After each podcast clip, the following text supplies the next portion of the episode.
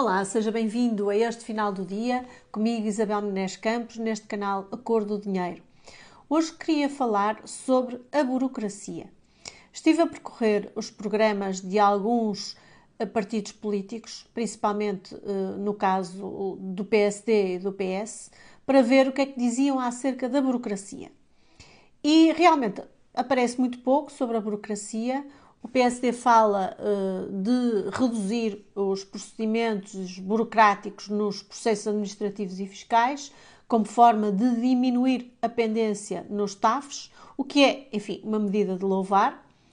Mas no programa do PS, para além de umas referências genéricas ao simplex e à modernização da administração pública, nada é dito de especialmente relevante. E lembro, obviamente, que o PS, estando no governo há seis anos, já teria tido tempo para obviar ao problema da burocracia excessiva que se vive, vive no nosso país. Há muita burocracia escondida, de facto. A burocracia é um modo de perpetuar procedimentos um, e de uh, ter uns tantos burocratas uh, a carimbar papéis, a certificar certificados, a exigir pareceres para tudo e mais alguma coisa. Uh, mas, de facto, entre nós Uh, falamos muito de digitalização, mas a digitalização, daquilo que eu vejo uh, na ideia dos políticos, é uh, digitalizar a burocracia.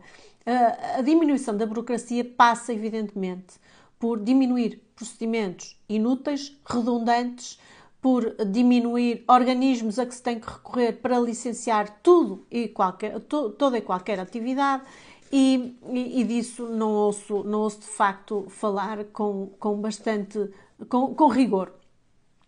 Tenho aqui alguns exemplos concretos de excesso de burocracia ou de burocracia uh, levada ao extremo uh, que queria só deixar aqui para, para reflexão. Uh, por exemplo, o licenciamento de, da plantação de sobreiros.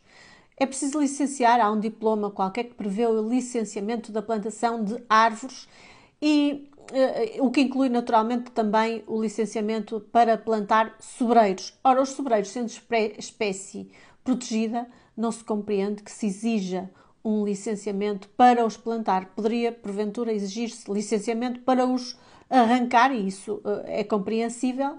Agora, para os plantar, parece-me absolutamente uh, incompreensível. Assim como, por exemplo, aquilo que acontece em algum, alguns municípios, a obrigação de licenciar a reconfiguração de jardins em moradias unifamiliares. Também é uma coisa mais ou menos incompreensível. Ou a opacidade dos cadernos de encargos nos uh, concursos públicos. Porque é que os cadernos de encargos não estão todos disponíveis na internet para quem quiser concorrer os poder descarregar? Ou ainda, por exemplo, as matrículas das crianças nas escolas. Faz-se a matrícula online, mas depois, ah, dois dias antes ah, de começarem as aulas, é preciso ir lá preencher uma série de papéis com os dados dos alunos. Ou ainda o atendimento nos serviços públicos, que tem que ser feito por marcação. Se não for por marcação, o serviço ou alguns serviços não atendem. Uh, ou os pareceres que se exigem para qualquer decisão, as comissões de acompanhamento que elaboram relatórios uh, para acompanhar, enfim, muitas vezes nem se sabe bem o quê. Uh, e por isso, a redução da burocracia teria que passar, evidentemente, por uma revisão de procedimentos, um, e, mas que não seja uma revisão de procedimentos para exigir mais um impresso ou mais um relatório que seja efetivamente uma revisão de procedimentos com redução ou, de, ou, ou, ex, ou, exclusão daqueles procedimentos que se revelarem absolutamente inúteis. Era esta a ideia que vos queria deixar aqui hoje. Até para a semana. Muito obrigada.